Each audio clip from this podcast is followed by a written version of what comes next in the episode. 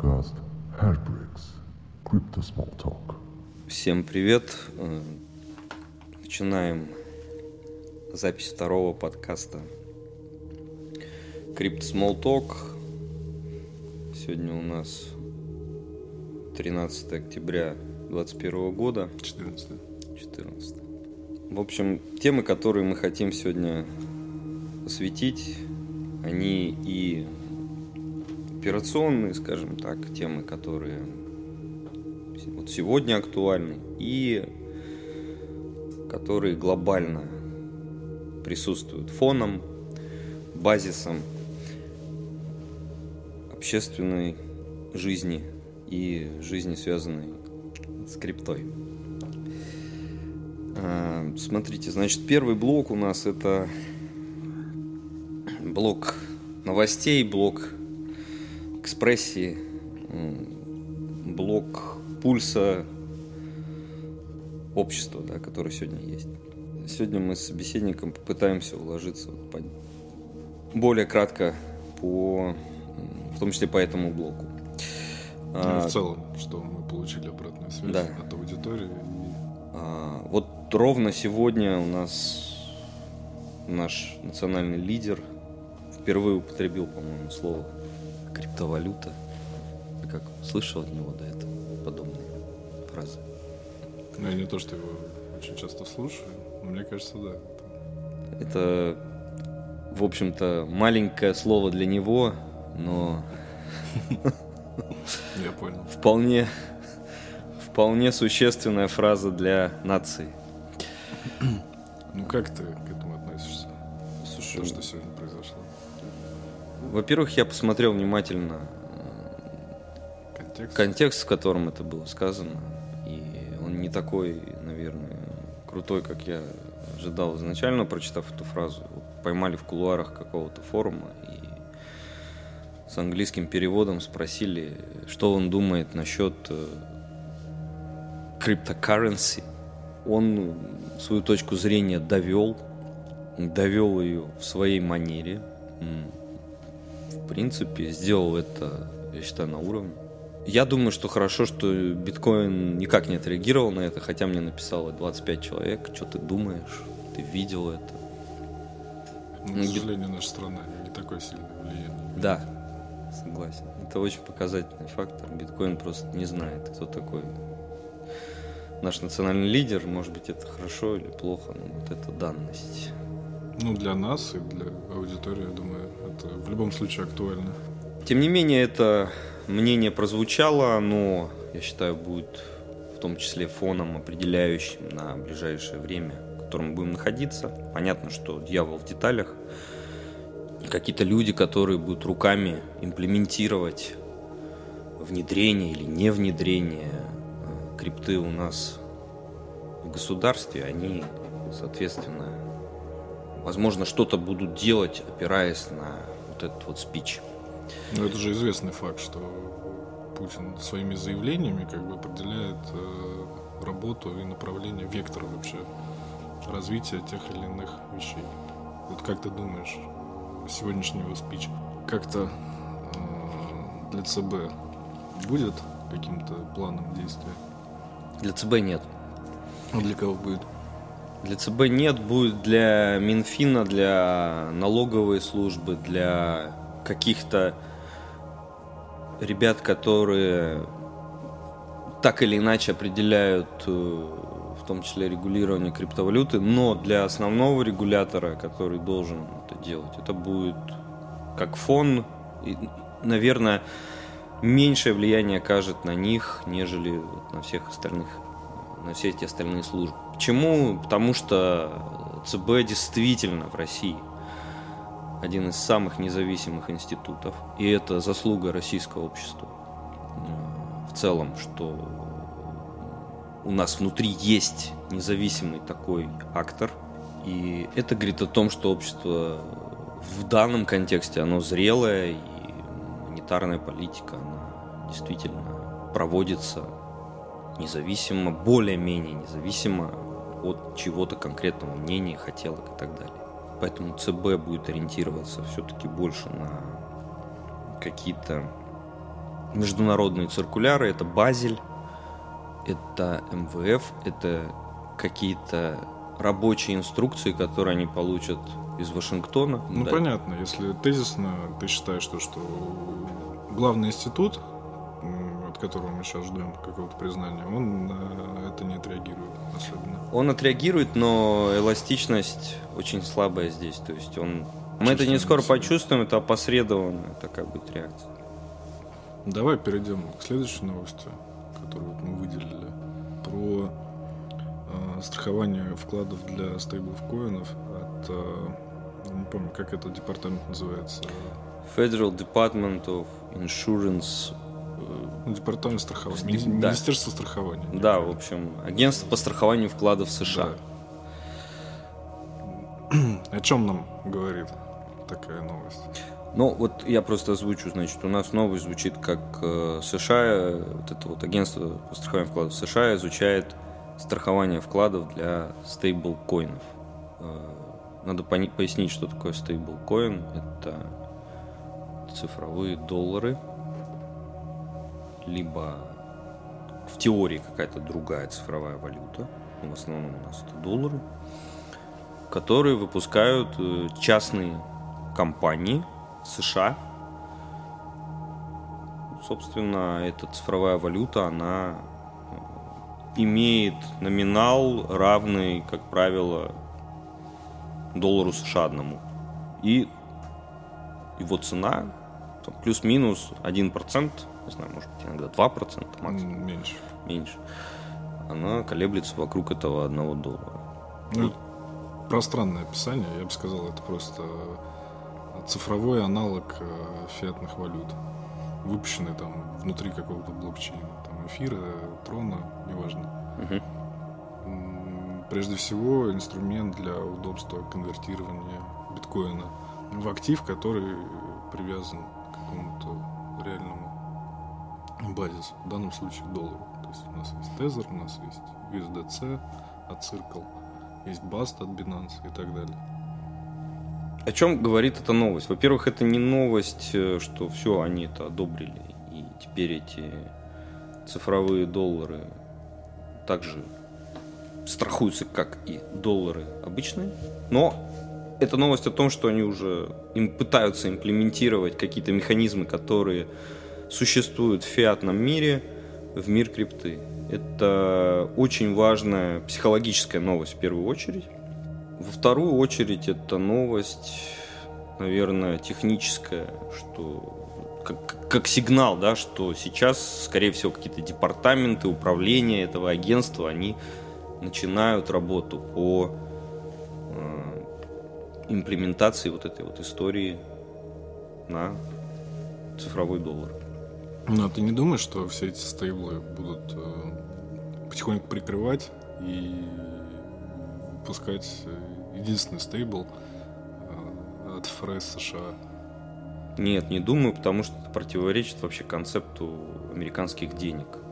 Потому что даже доллары, которые имитируются сегодня, а обычные доллары, они имитируются частными банками. Хоть они и называются федеральные банки, их там больше десятка, но по факту это частные банки, которым дано право. Но Ну, в любом случае, там же много вопросов э, к эмитентам стейблов коинов о том, насколько обеспечены. То есть в теории это как э, количество монет, которые они выпустили, должно быть э, равно тому количеству денег, которые у них там заморожены на банковских счетах, грубо говоря. Ну, обеспечение. Обеспечение, да. Это один, может быть- один к одному. Это может быть и ценные бумаги, слитки золота, какие-то варанты даже. Ну, в общем, ценности, которые выражены в долларах.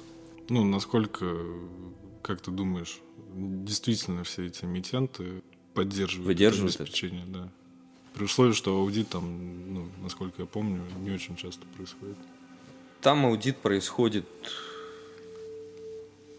где-то раз в полгода, где-то раз в год. Ну да. Но вообще в современном мире аудит раз в год это нормально. Так функционируют многие публичные компании.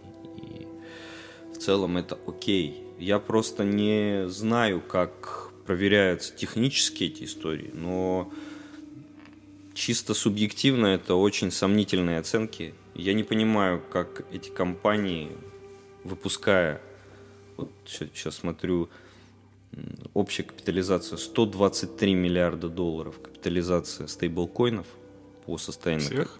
Да, по состоянию на октябрь.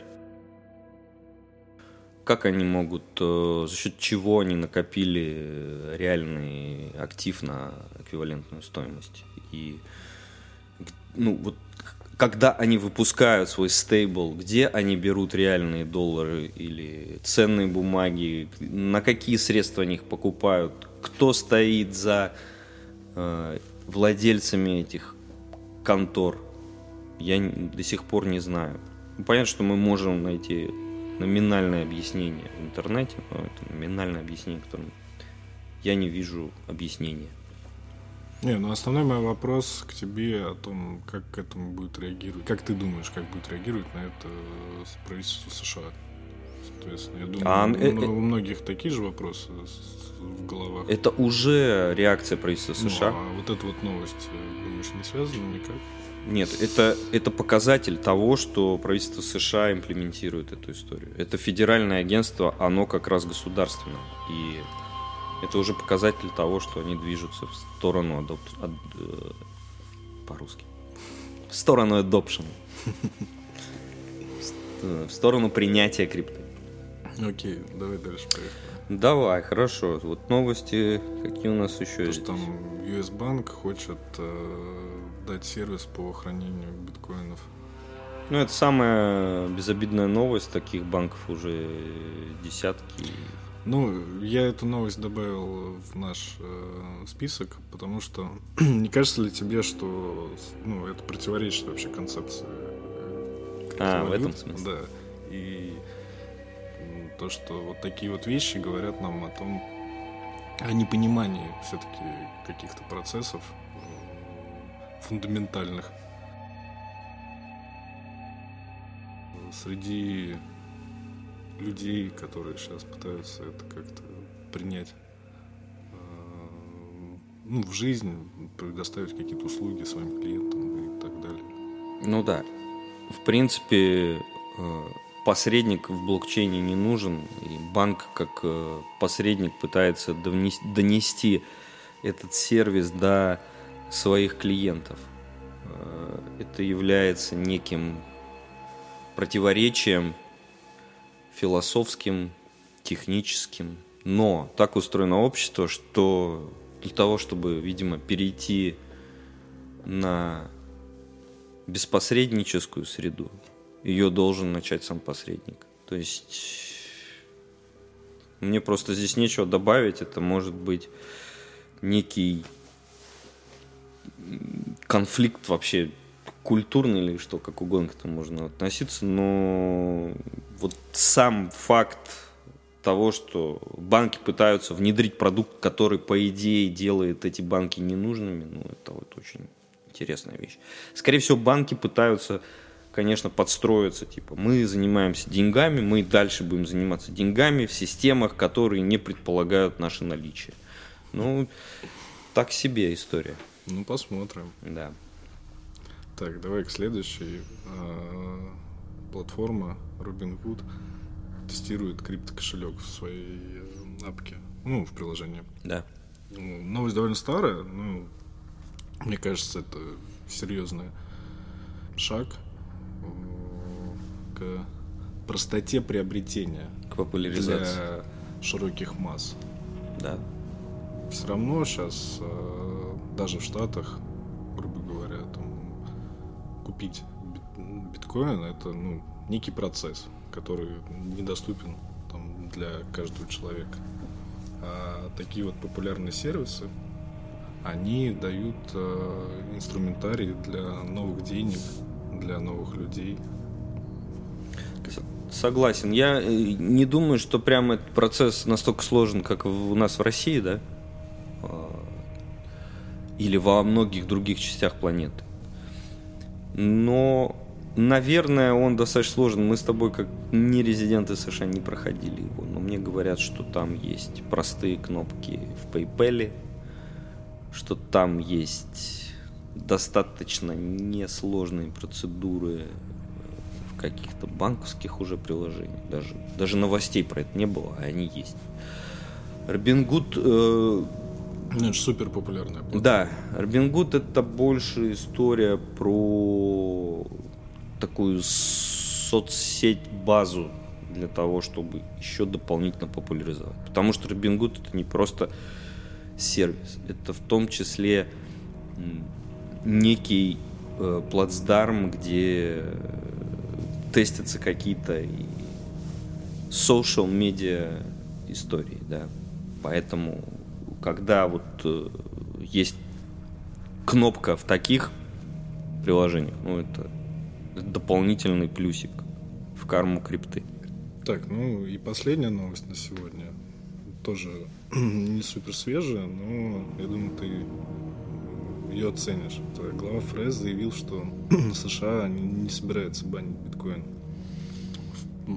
Я так понимаю, эта новость пошла в противовес э, запретам в Китае. И, соответственно, чтобы как-то разрядить ситуацию, или, ну, просто обозначить направление. Собственно, было сделано такое заявление. Что ты думаешь? Да, слушай, ну здесь... Э, ну, это для тебя, может, все очевидно. Да, я понял.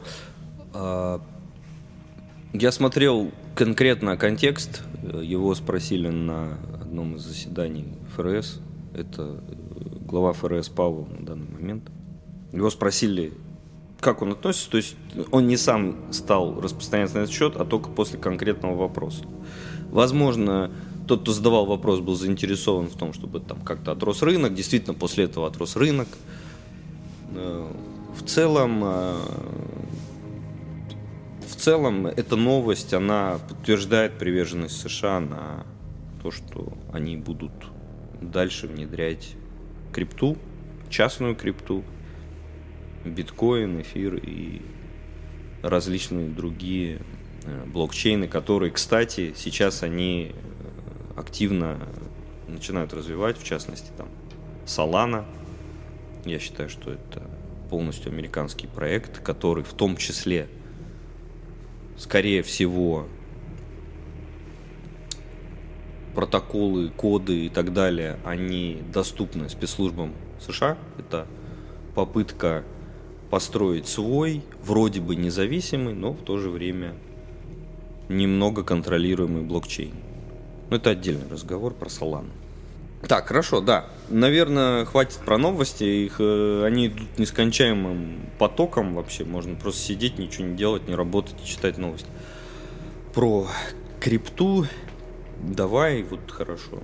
К практике, просили практики, ребята, давай, практики. К тебе вопрос, да, э, насущные проблемы сегодня, которые стоят перед майнерами здесь, в России. Просто сейчас отвлекаемся от международных философских историй и занимаемся чисто практикой. А, ну, на самом деле в этом блоке просто хотели рассказать э, реальные кейсы, то, с чем мы сталкиваемся, сталкиваемся на рынке прямо сейчас, а, в России, по крайней мере. Это переполненность э, всех инфраструктурных площадок э, под майнинг. Собственно, с этой переполненностью столкнулись и мы. Поэтому активно ищем сейчас э, новые площадки, новые места, может быть, там какие-то проекты. И на самом деле ситуация оказывается не очень радужной. Хотя заявляется, что у нас недостаток потребления электричества, да? Вроде? Не, ну у нас действительно недостаток потребления электричества. Просто проблема в том, что ну, не просто электричество, нужна какая-то инфраструктура. Инфраструктура, люди, какое-то люди, которые могут с этим работать. Ну, достаточно много. И интернет. Как во многих местах есть э, много электричества, но нет интернета. Такое тоже бывает. В 21 веке, да? Да, в России. Но это все лирика. А, хотел просто немножко каких-то фактов показать. Даже не фактов, а цен. С чем сейчас мы сталкиваемся, с какой ценой. То есть мы ищем площадки ну, на довольно оптовом уровне, скажем так. То есть мы заходим на какой-то проект, там, минимум от мегаватта, а в целом рассматриваем, наверное, даже больше объема. И на текущий момент мы получаем розетку в районе 5 рублей за киловатт. 5 рублей за киловатт – это то, что получает оптовый игрок на рынке. Соответственно, всем розничным э, нужно понимать, что ну, то есть между поставщиком электроэнергии и их оборудованием будет стоять еще целая сеть посредников. И, соответственно, цена на выходе вполне возможно после Нового года для розничного клиента будет составлять 6 плюс, а то и 7, кто знает. Угу. Может быть, это пальцем в небо, конечно, но все же. И в целом ощущается ну, просто нехватка мест. То есть на оборудование продолжает прибывать, цены на него растут, и, скорее всего, цены будут расти дальше, потому что помимо того, что кризис полупроводников не закончился, логистический кризис тоже не закончился. Так, э, насколько я знаю, сейчас производители асиков, они все в основном расположены в Китае, начинают э, выселять выселять производство, и они быстро переносят это в другие страны азиатские, то есть там на Филиппины, Малайзию и прочее. В любом случае этот процесс означает просадку по э, объемам производства, что в свою очередь будет э, повышать цену на оборудование. И мало того, что эта цена на оборудование будет расти, еще сложность будет медленно расти. Электричество, скорее всего, будет продаваться там еще, еще дороже. Не знаю, какие выводы из этого можно сделать. Ну, выводы то, что условия торговли, есть такое понятие в экономике, как условия торговли, они будут ухудшаться на именно входящих факторах. Сырье, рабочая сила, они будут ухудшаться. И единственный способ их улучшать или оставлять неиз, неизменными, это рост курса, который, собственно говоря, пока что мы наблюдаем. И ожидаем. Да, и ожидаем. А вот, кстати, насчет вот, э, немножко той практики, немножко фактов. Э, буквально вчера Financial Times, да, еще раз обратите внимание, Financial Times – это официальный рупор, рупор Wall Street – Э, выдал отчет о том, что Россия находится на третьем месте по объему майнинга. У нас 11% мирового производства биткоина. Кстати, на втором месте Казахстан 18%, на первом месте США 35%.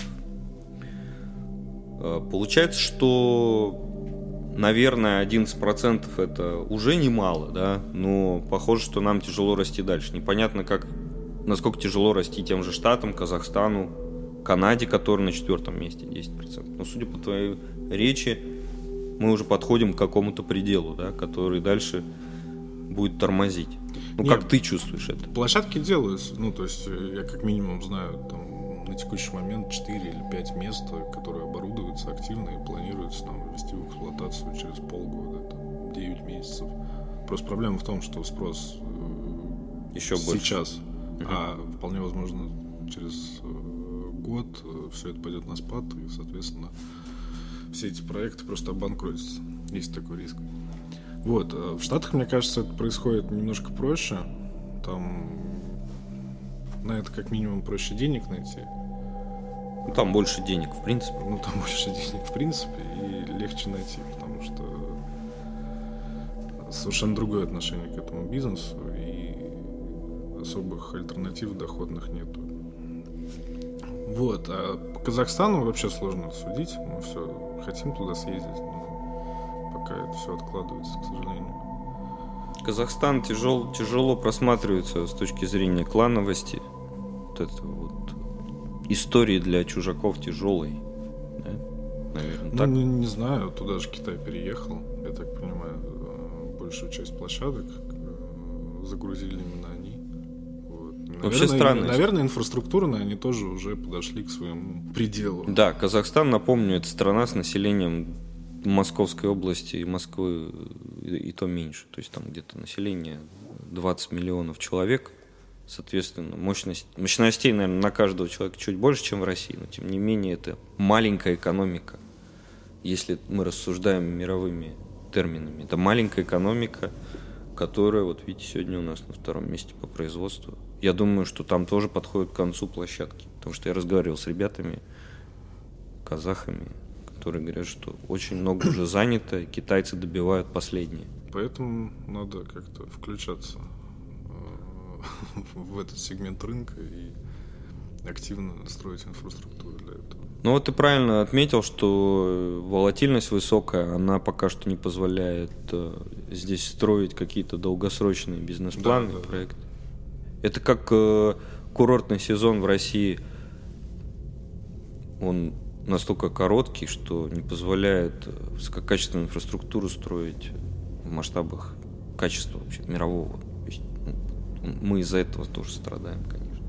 А так вот здесь индустрия. Нет, ну есть институты, которые могут себе позволить вкладывать в это деньги, даже попав на цикл медвежий, все равно спокойно это пережить. Просто эти институты еще не скоро будут в это деньги вкладывать. А основные деньги, к которым есть доступ, это частные. А здесь уже гораздо сложнее. Ну, после слов президента, наверное, ускорится. Ну, посмотрим. Пока не ускорится. Кстати, вот, э, возвращаясь к этому рейтингу, между прочим, на пятом месте Ирландия, на шестом Малайзия и только на седьмом Германия, которая является третьей или четвертой по некоторым показателям развитой страной в мире. И Иран, Китай ноль. Ну, Financial Times, по крайней мере, заявляет, что Китай ноль. Я не знаю, как, как, как это оценивалось. Ну да, здесь надо как бы ремарочку сделать о том, что как, как они оценивают количество майнеров в той или иной стране, это, конечно, большой вопрос. Да. Потому что многие используют э, сервера, ну, то есть VPN? непосредственно не то, что VPN, просто, допустим, э, вот даже мы только недавно переключились на российские сервера, а до этого мы там сидели на европейских и китайских. Угу. Соответственно, я так понимаю, как раз э, все аналитики, которые э, вот такие вещи говорят, они как раз смотрят на количество подключений к тем или иным стратам, откуда. Угу. Хорошо, вот по второму блоку еще хочешь что-то добавить? Э, да нет, наверное. Просто те, кто майнят, те, кто ста- стоят на площадках, те, кто планирует вставать на площадке, они должны понимать, что цены будут увеличиваться до конца года, в начале следующего года практически однозначно. А то и дальше. Ну, просто нужно быть к этому готовым и не, не нужно особо этому сопротивляться, потому что это будет э, на всем рынке. Окей. Okay. Кстати, к этой ремарке две новости сразу сегодня и вчера относительно свежих. Первое, глава Иркутской области попросил не помню кого, премьер-министр или Минпромторг разобраться с лавинообразным ростом майнинга в регионе. Этот гипотетический Иркутск, да, который все слышали. Ну, мало кто там физически стоит из тех, кого мы знаем. Не, почему? Много людей стоит. Ну, окей. Просто, ну, я по Иркутску еще бы объяснил, в чем там конкретно проблема. Давай. А, в Иркутске есть программа льготных тарифов для населения. И самые предприимчивые люди стали оформлять э, ИЖС, там, грубо говоря, на тысячи участков. И на каждый этот участок полагается 15 киловатт. Mm-hmm. То есть как на одно домохозяйство. Соответственно, юридически имев там тысячу, туда спокойно можно подвести полтора мегаватта и получить себестоимость порядка там 90 копеек или рубля. Этим многие пользовались, создавались площадки, соответственно, майнинг-отели и привлекали туда большое количество оборудования. Собственно, губернатор Иркутской, Иркутской области борется именно вот с такими сетапами. Угу. А, потому что, ну, я не очень знаю, как там эта система льготно разработана, откуда эти деньги берутся, оплачивать потери для энергопроизводящих компаний. Вот, но вот этот вот э, история с Иркутском и сегодняшняя новость про... Беларусь? Не, не Беларусь, а сегодня еще Министерство энергетики, по-моему, выпустило, что... Что нужно отдельный тариф для майнинга в России. Да, да, да. Это всего касается как раз вот таких вот вещей. То есть, если какая-то там хорошая большая площадка, которая берет э, электричество напрямую от производителя, ну, где юридически все в порядке, там волноваться особо нечего. Ну да, надо сказать, что очень быстро отреагировало правительство, уже выпустив вот этот вот релиз. Ну не быстро, там это все началось еще с начала года. И нет, я имею в виду, вот получается, что он заявил, и буквально через два дня правительство начало выпускать вот эти вот молнии. Не, что... Он по этому поводу еще с начала года начал. Ну, окей, хорошо. Еще одна новость из этой истории, то, что Лукашенко заявил, что в Беларуси вводится новая тарифная сетка для майнинга, прям конкретно под майнинг. По объему потребляемого электричества там будут градации. И, собственно, вот ну, а почему ты считаешь эту новость важной для Потому что Бел... Беларусь это такое квази квази-русское государство, на котором отрабатываются какие-то моменты, которые в России сразу нельзя отработать. Ну, ты хочешь сказать, вот эта вот зона экономическая песочница, песочница для криптопроектов, это тоже отрабатывалось для России? Не знаю, она не работает, к тому же, по-моему. Ну да, ну мне кажется, это все-таки не Ну и в России не работает, да. И это мое мнение, оно, наверное, такое немножко философское, психологическое. Вот. Ну, вообще Беларусь это немножко такое государство-тест. На нем ну, тестятся разные гипотезы, хорошие, плохие. В общем, в том числе такие гипотезы. Кстати, в Казахстане тоже есть э, уже, по-моему, с начала года добавка за майнинг. Она там очень небольшая. Там налог какой-то. Или налог, или стоимость киловатта там. Что-то я считал, по-моему, получалось в районе 17 копеек. Ладно, хорошо. Тогда предлагаю третий блок, спич о китайском пути, пути штатов. Это, это популярная тема сегодня. Может быть, вы не слышали про нее. Ну, по-моему, про нее уже начинают с каждого утюга ну, говорить. Это про противостояние там, идеологическое, экономическое, психосоматическое, вот Это это то, что Китай пошел по пути запрета, который реализовался, в том числе на колонках Financial Times, которые вышли у нас вчера, где показано, что хешрейт китайской добычи ноль том, что Binance не может обслуживать людей с материка, в том, что какие-то централизованные биржи теперь не могут обслуживать китайских граждан, в том, что запрещено упоминание крипты в китайских соцсетях, там, то, что в Вичате запрещена реклама, то, что какие-то еще другие факторы присутствуют. Ну, в общем, видно, что Китай закрывается от крипты в том виде, в котором мы ее знаем. Скорее всего, открывается для своей государственной крипты. А США идут по пути э, адаптации. В общем, мы это в первом блоке затронули, и в новостях это видно. Эта история, да? Здесь э, надо понимать, что э, на самом деле только поведение этих двух стран важно сегодня для криптовалюты. Увы, там заявление президента России или адаптация крипты с Сальвадором, Эквадором, кем угодно, она настолько вторична по отношению к политике, проводимой этими двумя крупнейшими и важнейшими государствами сегодня – то даже ну, смешно об этом говорить. Поэтому то, что идет адаптация в Штатах после китайского слива, который, о котором мы узнали летом, который начался для инсайдеров в мае, это то, что спасло, наверное, сегодня индустрию. И без этой адаптации, без этого зонтика, который Штаты протянули крипте мы бы сегодня находились на других значениях. Почему это происходит? Вот мое мнение это глубокое уважение к свободе слова и к свободе самовыражения, которая есть в этой части человечества, да, то есть я говорю про Штаты. Это государство, при всем, конечно, том, естественно, тоже там есть репрессивный аппарат и запреты, и все те же минусы, что есть у нас. Но, тем не менее, мы видим на конкретном примере, что в данном случае они позволяют самовыражаться, позволяют, допускают вот такую свободу, в том числе в, свят, в самом святом, да, что есть у государства в деньгах. Это, конечно, невероятная вещь.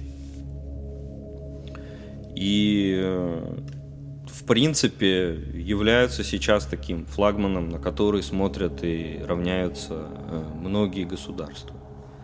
В том числе, я думаю, что наш национальный лидер в том числе знает это. У нас, между прочим, позавчера или вчера закончилась встреча такой вот, там женщина очень важная есть у них, Виктория Нуланд, она приезжала. И все вопросы решаются на уровне замминистров, на самом деле, а не президентов или министров. Это как вопросы все по майнингу решаются техниками на площадке, а не чуваками, которые в студии сидят, да, языком молотят. Вот. Поэтому здесь США, по сути, предоставляют нам такой зеленый коридор, что ли, в котором мы сейчас находимся. Они могут поменять свою политику, могут оставить ее, могут дальше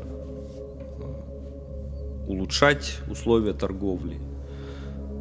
Мы не знаем, что будет, но вот сегодня это так. Но в целом это, конечно, позитивно отразилось на всей криптоиндустрии, позитивно дальше будет отражаться на я считаю, ну, я думаю, ты тоже, да, на э, курсе биткоина, хотя курс это вообще не важно. И вот, кстати, э, так, может быть, в качестве завершения или просто предзавершения, я вот сейчас посмотрел, но свежую статистику от CoinGecko. Такая очень интересная вещь. Публичные компании США контролируют 1% всего предложения биткоина всего 1%. Это публичные компании. Мы не знаем, сколько в частных фондах. Кстати, сегодня Сорос объявил, что у него в фонде есть крипта. Ну, скорее всего, это биткоин. А, очень это интересный факт. И, кстати... А предложение от какого? От какой цифры считают? Числа? Э, я так понимаю, что от всей циркулирующей, от всего циркулирующего supply, да. То есть вот свежие данные микростратегии контролируют 114 тысяч биткоинов, это самый крупный держатель. Tesla 48 тысяч единиц. Galaxy Digital 16 тысяч. Square это платежная система современная. 8 тысяч. Марафон майнер крупный. 4 800. Coinbase биржа, кстати, свежие данные. Они не раскрывали раньше. 4,5 тысячи биткоинов. Ну и дальше компании майнеры. А... Ну, скорее всего, это больше одного процента. Ну, если нет, нет, это вот именно ре- реального предложения. CoinGecko посчитал, что это 1.11% всего биткоина supply. Капитализация биткоина составляет 1 триллион долларов. Капитализация золота составляет 11,8. Это то, что мы говорили в тот раз, я просто вернулся с конкретными цифрами. То есть биткоину нужно примерно 13 раз вырасти, чтобы достичь золота. Капитализация биткоина составляет половину стоимости Apple, Microsoft, Google. Вот где мы находимся сегодня. Ну, кто-то говорил, что биткоин и криптовалюты вообще пора мерить индустриями, а не какими-то компаниями. Ну вот если мерить индустрии золотодобытчиков, то еще X13 к текущим значениям. Вот этот спич, про Китай США. Это ну, два разных пути, которые как бы, хотелось бы подробнее рассмотреть. Как и тот, так и другой. Собственно, сегодня это некое вводное вводный месседж, а, и в дальнейших подкастах, как планируется раскрыть подробнее путь США и путь Китая, потому что пути совершенно разные, непонятно, кто насколько далеко смотрят. Но вообще ситуация очень интересная, потому что, ну, еще несколько лет назад, а, обсуждая, кто какую сторону примет, все ставили, ну, большинство, не все, конечно, большинство ставили на принятие от Китая и запрет от США. Да. А в реальности получилось все наоборот. И это, конечно, прям очень интересно. Да, это еще интересно применительно к России, потому что мы все равно пойдем за кем-то. Мы сегодня не являемся здесь трендсеттерами, скорее последователями. Ну, а как ты думаешь, чей путь? Ты знаешь, э, культурно и философски, естественно, нам ближе путь США. Потому что мы все равно больше Европа, чем Азия. Культурно, лингвистически, исторически. И если мы будем в нормальных отношениях, если они протянут руку, то мы будем с ними. Просто сегодняшняя дружба с Китаем, она не от хорошей жизни. Мы это все прекрасно понимаем, что это началось, когда это началось. И, наверное, та административная модель, которую мы внедряем, она в том числе китайская во многом. И она в том числе является реакцией на то, что происходило в 2014 году. И так далее. Вот. Но если все-таки Штаты пустят нас в клуб государств, в которых мы находились до 2014 года, мы пойдем по их пути с гораздо большим желанием, скажем так. Ну, посмотрим, что будет Да. у нас. А в следующем подкасте тогда кого будем рассматривать? Штаты или Китай? Можем Иран. Надо подумать. Кстати, вот интересная история адаптация биткоина на Ближнем Востоке и вообще вот в этих вот мусульманских странах. Это такая вообще неизведанная вещь. А ведь там как Ну, раз самое там- бумирующее население. Там, насколько я с этим сталкивался, это довольно серьезно криптовалюты взяли на себя функцию денег с точки зрения трансферов между странами, соответственно. Иран в какой-то момент, я так понимаю, я просто не хочу называть цифры, потому что я не знаю, но в моих ощущениях, не знаю, до 30% могло что-то доходить вот как раз на операции с криптовалютой. То есть это прям действительно для них было решение после всех санкций от США, что тоже интересный кейс. Да. Кстати, да, тоже смотри, это И- тоже и для странно. нас путь Да. таким может быть тоже. А ведь э, иранский путь это тот путь страшилок, которым пугают сегодня общество. Смотрите, у нас не как в Иране, а может быть как в Иране. Ладно, это мы опять скатываемся в какую-то политику. Надо будет Иран еще добавить. Да. Хотя оттуда будет сложно статистику таскать. Ну да. Ну, в общем, так или иначе, Иран опять разрешил майнинг. Видимо, они как-то решили проблемы с э, электричеством. И она, видишь, опять в строю. У них причем довольно дешевое электричество за счет дешевых энергоносителей. Ну, я так понимаю, там какие-то ГЭС есть, которые это делают. Ну, в общем, можно Я- поизучать я, отдельно. думаю, там в основном ТЭС. ТЭС? Окей. Давай М- посмотрим. Мазутный. Вернемся с этим вопросом. Ну, если мазутный, как они дешевые могут быть? Ладно, спасибо. Я Думаю, Сегодня вот так. да, сегодня хватит. В общем, всем хорошего вечера.